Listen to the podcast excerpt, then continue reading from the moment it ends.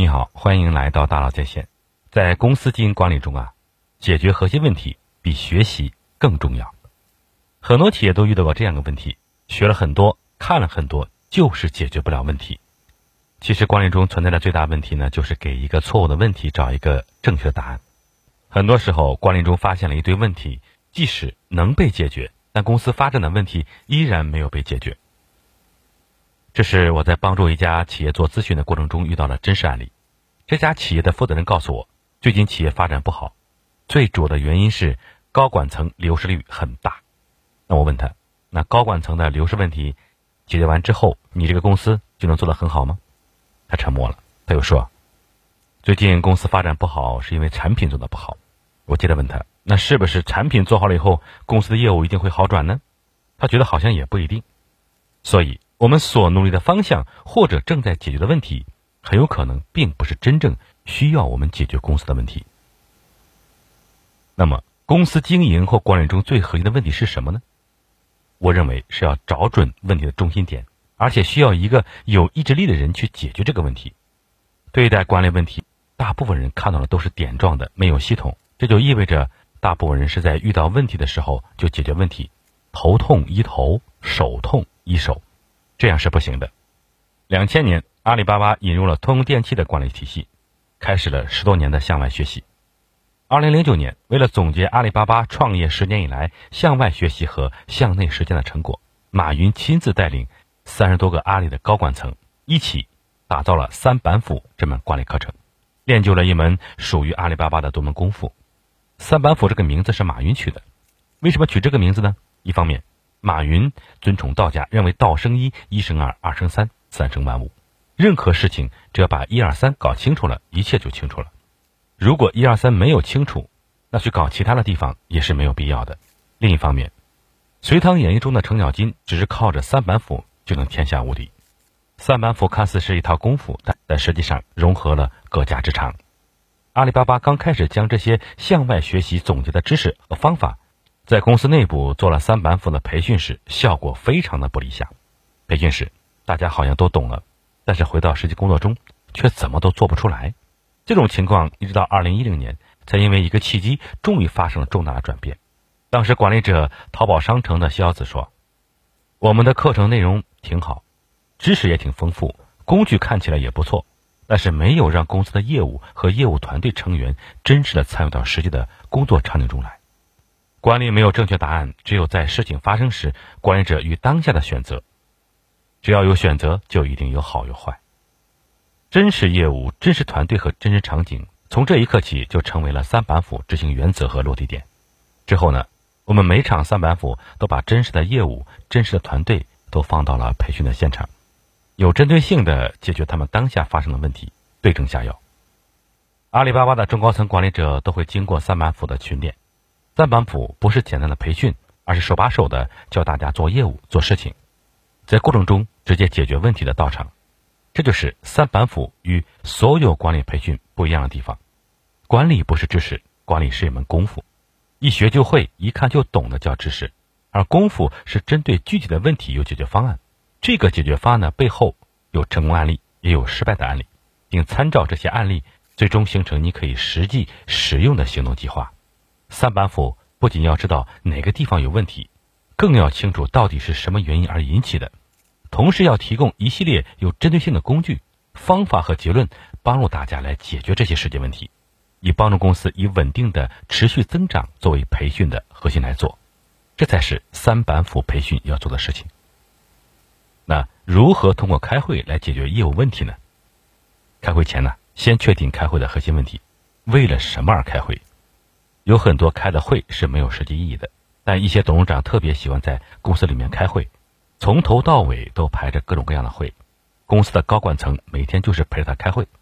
这种情况下，涉及到董事长和高管级别的每一个管理层成员的会议，可以做这样的几个调整：第一，早上九点到中午的十二点不准开会，这个时间段只做独立的工作，既可以独立完成、独立思考、独立进行的工作。每个人都有大量的工作需要独立思考、独立完成。如果只顾开会，就无法完成这些工作。第二呢，下午可以开会，但每个会议的时间不能超过半个小时，不做讨论。但对已经确定过的事情，进行推进。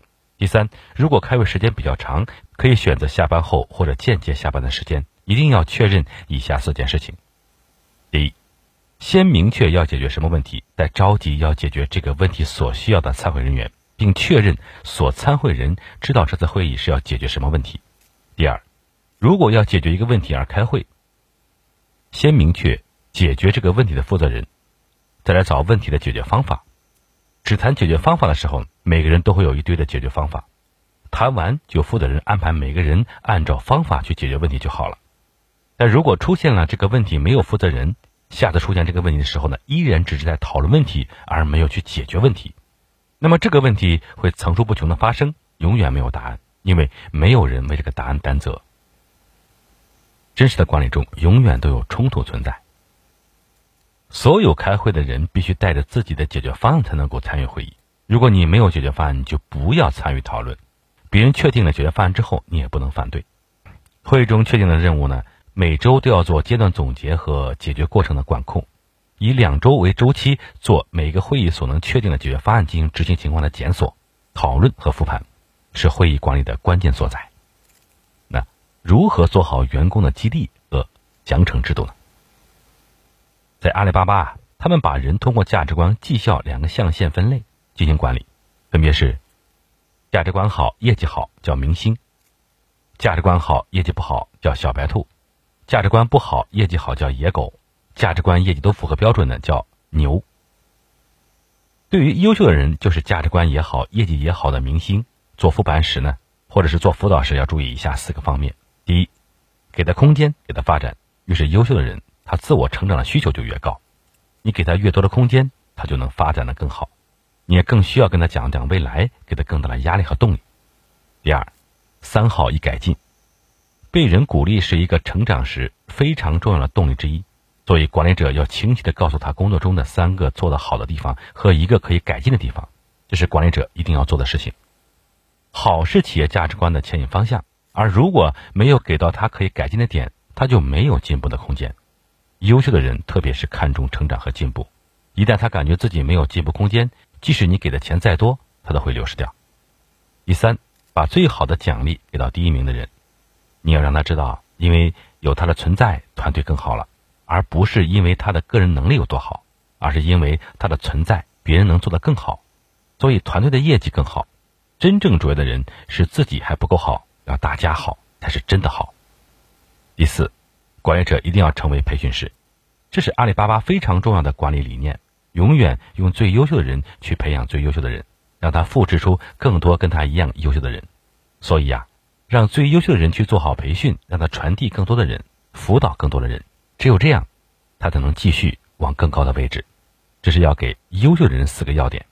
那么，对于业绩差的员工，做复盘时呢，要注意以下四个方面：第一，丑话当先，永远不要秋后算账。要在考核周期一开始把考核制度讲清楚，不要等到最后要考核的时候再讲这些，避免大家都不认同。第二，给出案例式点评，对优秀的人要说三好一改进，让他们可以进步；但对业绩差的人要注意的是不能扣帽子。你对他每一句点评、批评或探讨，在同他寻找如何改进的时候，一定带着他过往做的不对的案例，并依据案例给出清晰的策略和方法。第三个是方法论，方法论包括四步，分别是发现问题，把刀子捅进去；伤口把伤口割开给他看，帮他找问题；认识问题，把有问题的地方割下来，让他认识到真实的问题；把药填上去，就是把你的解决方案告诉他。他知道自己有问题，但他也许不知道解决方案是什么，跟治病一样，要把治病的药给到他，把伤口缝合好，情感弥合。治好伤口，人可以继续成长，但不要让他伤口一直流着血。第四，详细的绩效改进计划。那阿里巴巴是如何提高运营效率的？六点工作制和战略作战图，这两个工具呢，都是提升效率方面的管理方法。我们先来看短期的六点工作法。六点工作制是以提升短期效率为目的的一套工具，是每个员工每天都可以做的。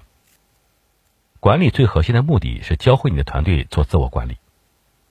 如果你没有教会别人做自我管理，你的管理最终还是无效的。自我管理中最重要的能力就是做计划的能力。所有要管理的事情都发生在未来，而不是过去。作为团队是需要共同管理未来的事情，无论是自我管理能力，或者是做计划的能力，都是需要管理者给到团队中每个人所必须掌握的能力。长期呢，就是战略作战图。战略作战图是一套提升长期效率的方法论。当你开始对作战中的整个竞争格局、市场定位、策略都想清楚之后，你就能把它拆解到每个月的工作中去，拆解到每十五天要落地的事情中。具体的看呀，表格上的上部部分是作战地图的整体逻辑，整体逻辑做完之后，再按两周为一个时间节点，一年二十四个关键节点进行详细的排布。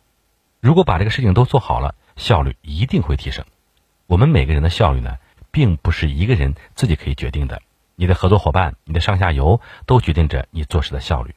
比如说，对销售部门而言，生产部门、人力资源部门都会决定着你的自己的业绩。如果能够做到把所有人的计划都协同起来，就能提升组织效率。困局呢，我认为是在中层；破局呢，也是在中层。人才很重要，并且。中层干部是很多公司里面最头疼的问题，中层干部自己本身也很难，既不负责战略，也不执行具体事情，做的不好就是上下埋怨，成了夹心饼干，左右为难。因为虽然你需要大家的配合，但未必大家会配合你，你就可能会寸步难行，上不了天，下也落不了地。对公司来说啊，基层员工可以招，高层可以从外面空降，但中层干部是很难直接招的，公司自己也没有能力培养中层干部。是大部分公司所面临的主要问题。搭班子、带队伍、做复盘是中层干部的主要工作。搭班子包括招人、开人和轮岗这三个事情。